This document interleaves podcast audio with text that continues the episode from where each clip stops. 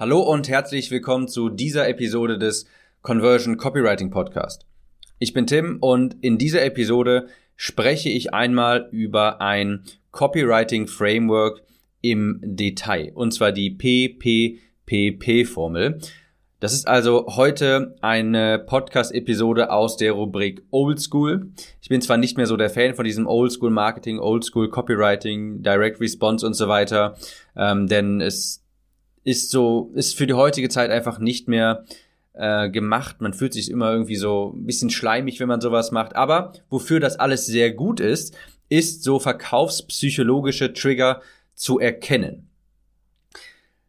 Die Formel, die ich hier gleich vorstelle, das ist eine Art Rezept für eine Sales Page. Das kannst du dir wirklich auch wie ein echtes Rezept vorstellen. Ich sage immer, ich vergleiche es immer mit so einem Apfelkuchenrezept.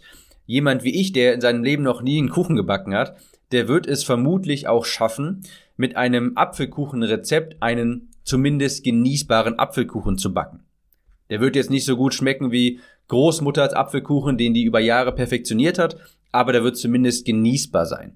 Und so kannst du dir das auch bei Copywriting Frameworks vorstellen. Das ist hier eine Formel, eine Art Rezept, mit der du eine halbwegs vernünftige Sales Page bauen kannst, selbst wenn du noch nie wirklich viel Copywriting selbst betrieben hast, wenn du kein guter Werbetexter bist, dann kannst du es trotzdem schaffen, mit so einer Formel eine halbwegs vernünftige Sales Page zu erschaffen.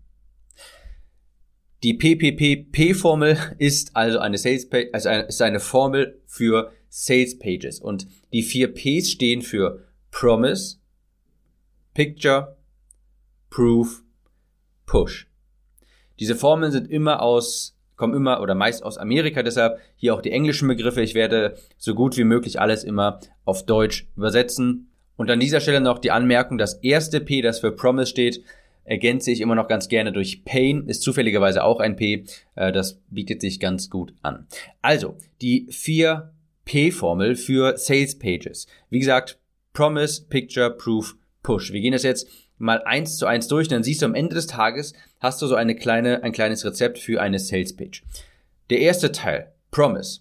Das ist zum Beispiel, wenn ich jetzt das übertrage bei einem richtigen Rezept, das wäre zum Beispiel, du kannst dir auch vorstellen, dass ein Rezept vielleicht in vier Hauptschritte unterteilt ist und darunter noch ein paar Instruktionen. Keine Ahnung, beim Apfelkuchen äh, Schritt eins den Teig machen und darunter sind dann halt drei Unterpunkte, äh, um das genauer zu beschreiben. So ist das hier auch. Und das heißt, das erste P, Promise, da musst du eine, beziehungsweise Promise und Pain, da musst du eine Angst identifizieren, ein Schmerz oder ein Bedürfnis, das deinen Markt abends wachelt. Irgendein Schmerz, ein Pain oder auch ein Bedürfnis, das dein Kunde erreichen möchte, das ihn beschäftigt.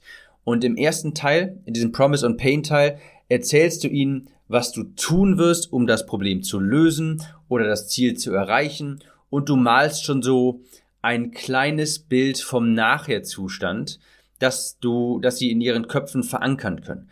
Du beschreibst also erstmal, hier ist dein Problem und das werden wir dagegen tun. Und dann wirst du dieses und jenes am Ende des Tages auch noch davon haben. Das ist der erste Teil Promise und Pain.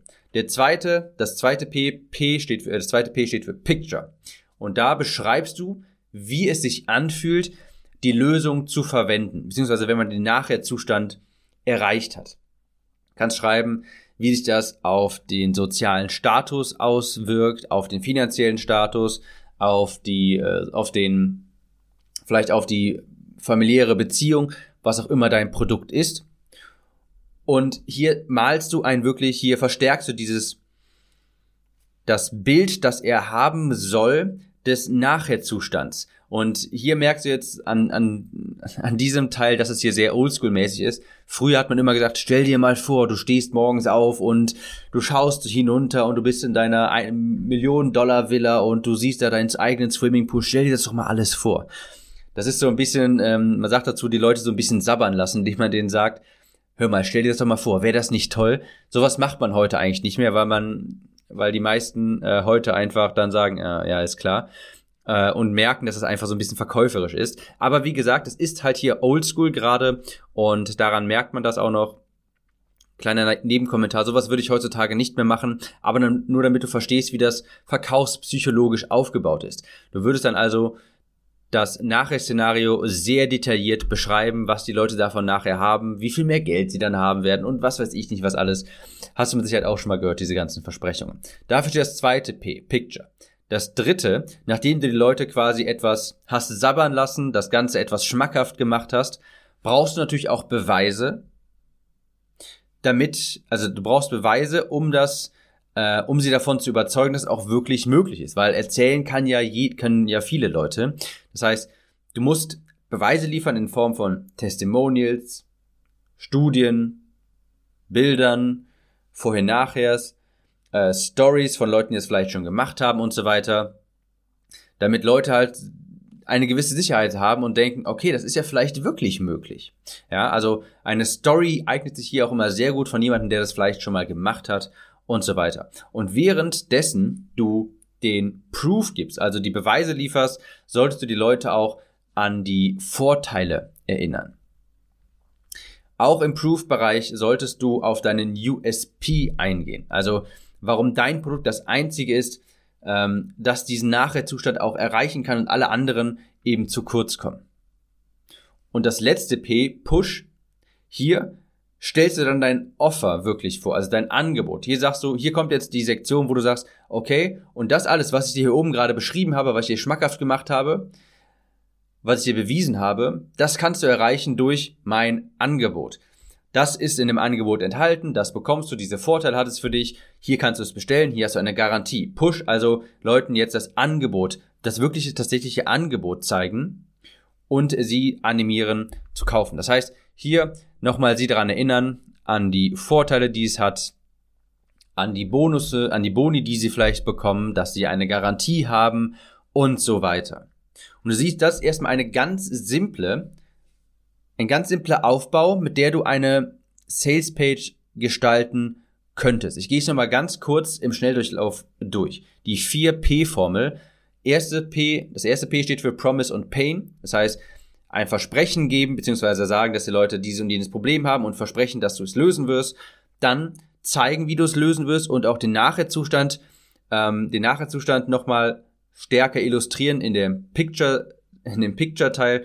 Und das dritte P steht für Proof. Dann das, was du dort demonstriert hast, was du gezeigt hast, was möglich ist, beweisen durch Testimonials, durch Stories und so weiter. Und am Ende den Call to Action quasi aussprechen, das Angebot vorstellen, sagen, guck mal, das alles, was ich jetzt gezeigt habe, das ist möglich, indem du dieses Produkt äh, dir besorgst. Du siehst also, das ist so, das ist ein bisschen was aus dem Bereich Oldschool.